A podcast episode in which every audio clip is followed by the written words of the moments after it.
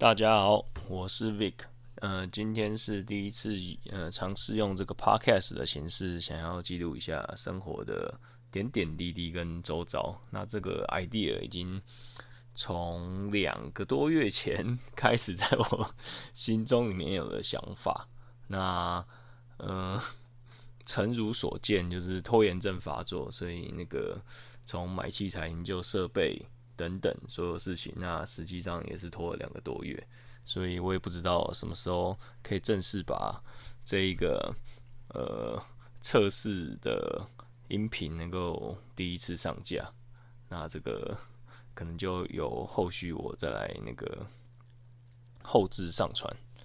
好，那今天要跟大家聊点什么呢？今天呃，最近生活有三件事情。第一件事情是我们家的呃印尼的义工看护，在我们家服务了将近三年的时间。雅蒂那在今天的时候离开了台湾，就是结束期满，然后回印尼。那这件事情呢，其实在国外工作过的人应该也都知道，就是。呃，适当的放假或者回家休息，其实是很正常一件事。那只是说，义工来台湾，他们都会签约，签可能三年啊，或者几年不能够回台湾。所以，其其实他大概这将近三年时间都没有回他们的国家。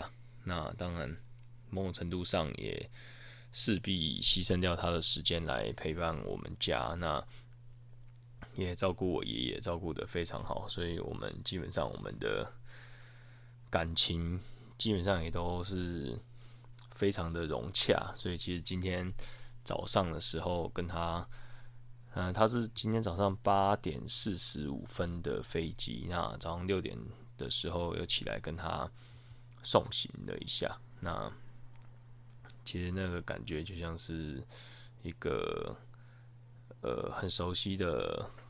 朋友，可是或许真的是一辈子都不一定会会再见到面，所以其实这种感觉是很奇妙的。那当然，人与人之间就是一个缘分喽，就是每一趟旅程中都是有他的缘分在。那这件事情，嗯，连带的今天回家之后听到我爸妈讲，那那个我妈就说。嗯，去到了机场，那就看到很多中介团体是那种团进团出的，那也是要回到印尼去的。那嗯，中介的团体，那就会有人就是很聪明，直接在现场，当大家登机证啊，嗯，行李都寄了之后，那直接在现场直接当一个地下的一个。黑金交易市场直接说，哎，可以在可以在我这边用台币换当地的印尼盾，那省得麻烦，省得去雅加达的时候再去换成那个当地的印尼盾，那到时候去雅加达很麻烦啊，甚至说汇率会很很贵啊等等。那其实会来台湾工作的印尼移工也好，大部分我想大部分都是。比较乡村的地方了，那基本上可能一辈子也没有去过几次所谓的首都雅加达，所以其实就现场那些中介或是说那些老手就直接做起的生意，那就直接现场收购了非常多的台币啦，那直接换成印尼盾。那第二个是现场也马上卖起了。所谓新冠病毒的防疫的所有的器具，那甚至像那种很基础的塑胶面罩，可能现场直接卖一百块台币起跳。那其实这个听起来，听我妈讲，就是感觉其实是有点印尼人，甚至有些是外配印尼的嫁来台湾的外配。那印尼外配讲着。印尼的母语，那在做生意啊，那相对起来其实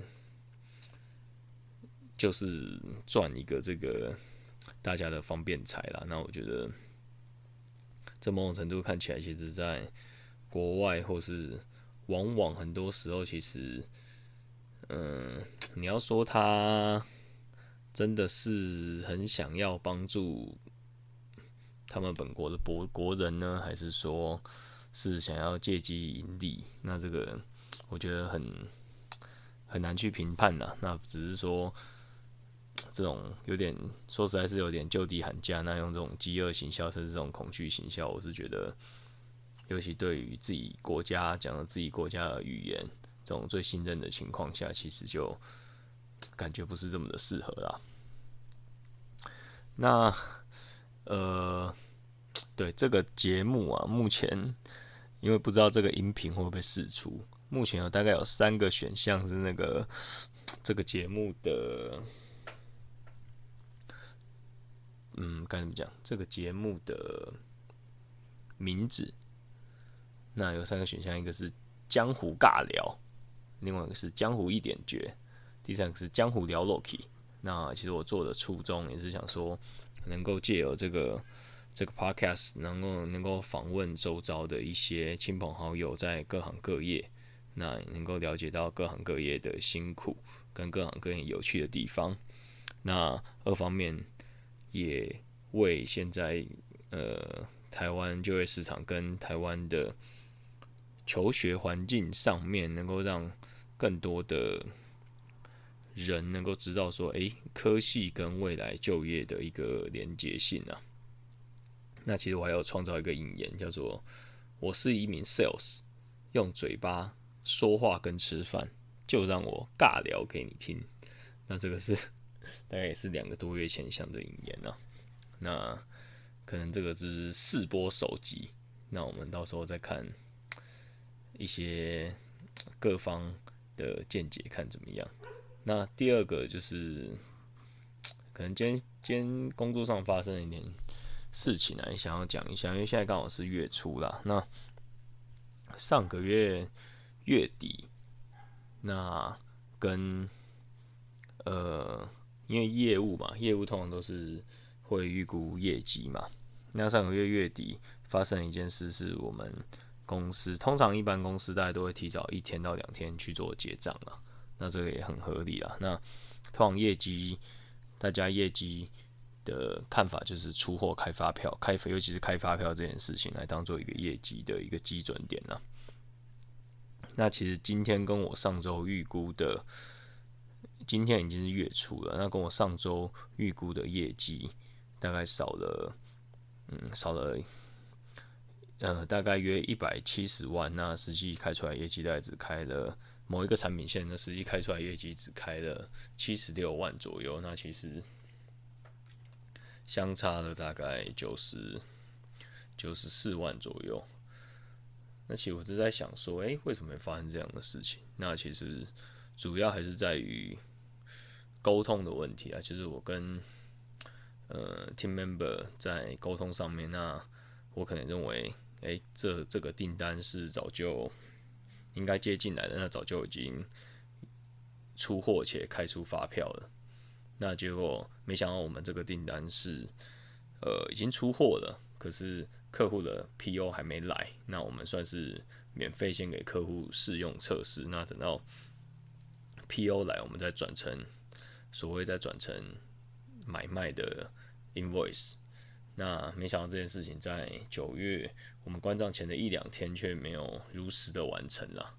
那这部分其实，呃，我在想最主要原因就是一个沟通的一个问题啊。